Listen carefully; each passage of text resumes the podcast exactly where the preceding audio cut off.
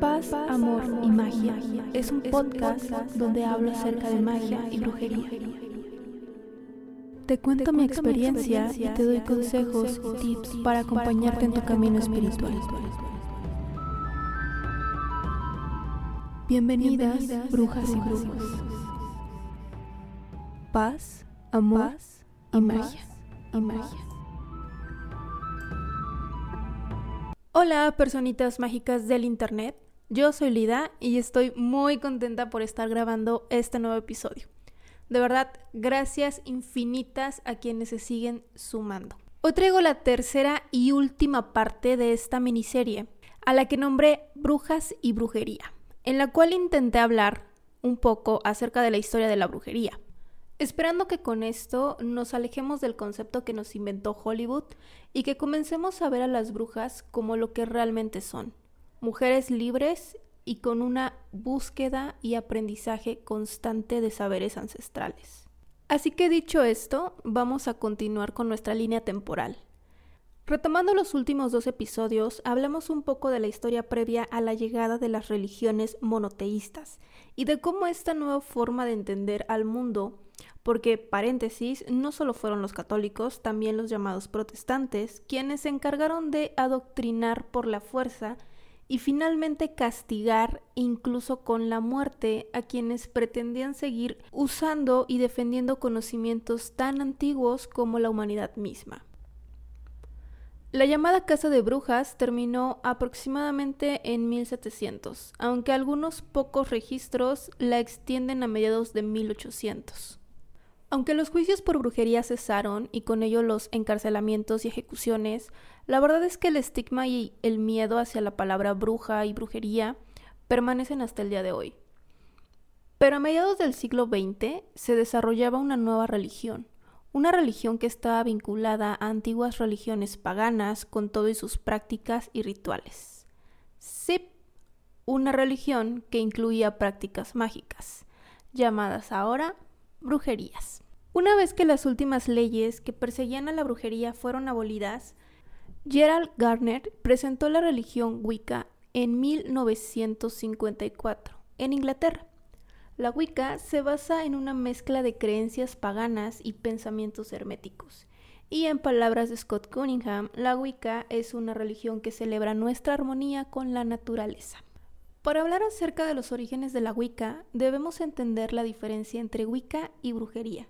La brujería es un conjunto de prácticas y conocimientos que han sido enseñados y practicados en casi todas las civilizaciones desde el comienzo de estas, y que lógicamente se han ido enriqueciendo y combinando con el pasar del tiempo, y su finalidad es crear nuevas realidades a partir del uso de energías. Por otro lado, la Wicca es una nueva religión que integró creencias y prácticas de religiones paganas, la mayoría de estas muy antiguas, y las unió con prácticas de brujería.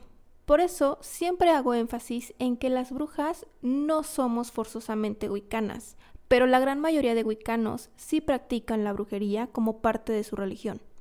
Gardner aseguraba que había conocido un grupo de brujas sobrevivientes a la casa de brujas y que ellas habían compartido sus saberes y rituales, así como también lo habían iniciado.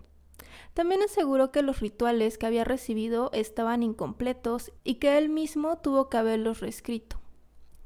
Esta historia no ha sido aceptada del todo, pues muchos maestros y autores ocultistas aseguran que todos los ritos, prácticas y reglas fueron inventados completamente por Gardner, que nunca fue iniciado por verdaderas brujas, sino que recopiló información histórica, teológica y ocultista de otros autores. También se ha llegado a decir que Alistair Crowell pudo haber ayudado en el desarrollo de algunos rituales, pues mantuvo una amistad con Gardner justo antes de morir. Cualquiera que sea el caso, la Wicca se extendió rápidamente por el resto de Europa y Estados Unidos, derivándose también en muchas ramas, como la Wicca diánica o la Wicca celta. Pese a lo que se cree, la Wicca no es una religión politeísta, o al menos esa no era la intención.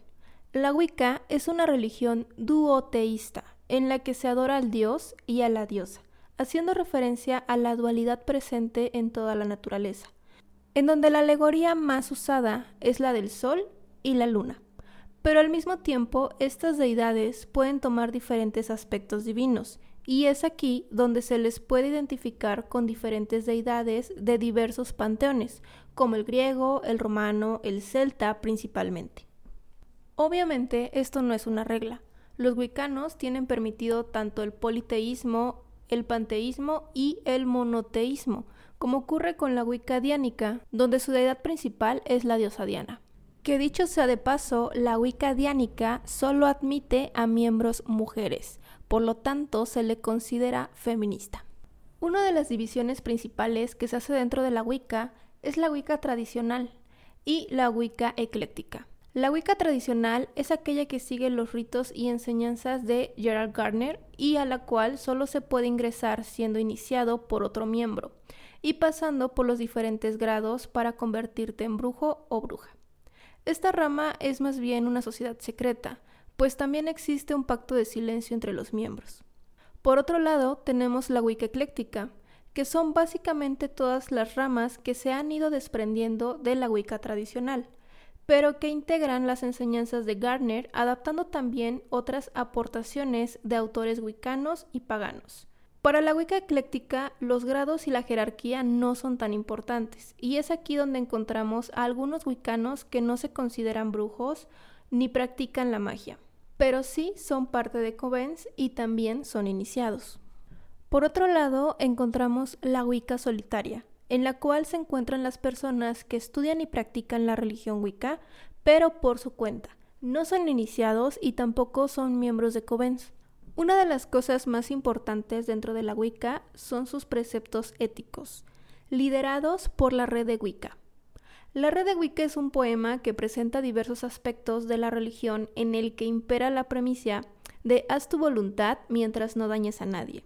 También podemos encontrar en la red el uso de la magia lunar, las celebraciones de Svats y Sabbats, la ley de tres, que en resumen nos dice que todo lo que hagas te será devuelto tres veces. Otros puntos éticos importantes son la enseñanza, la evolución y el no proselitismo. La Wicca no busca adeptos, sino que permite que los interesados se acerquen solos. La Wicca también es tolerante ante otras religiones pues las reconoce como caminos espirituales, no erróneos, simplemente distintos. Y bueno, hasta aquí va a llegar el episodio de hoy. Si me preguntan a mí, la Wicca vino a reivindicar el nombre, las prácticas, los conocimientos y los saberes que nos fueron arrebatados y negados. Se apropió de palabras que significaron miedo y muerte y las convirtió en palabras que evocaban al conocimiento y al poder. Y gracias a esto, gracias a la nueva religión, podemos retomar y adueñarnos del término bruja incluso sin ser wicanas. Espero que este episodio te haya gustado y que a partir de ahora no temas llamarte bruja. Gracias por ser, gracias por estar. Paz, amor y magia.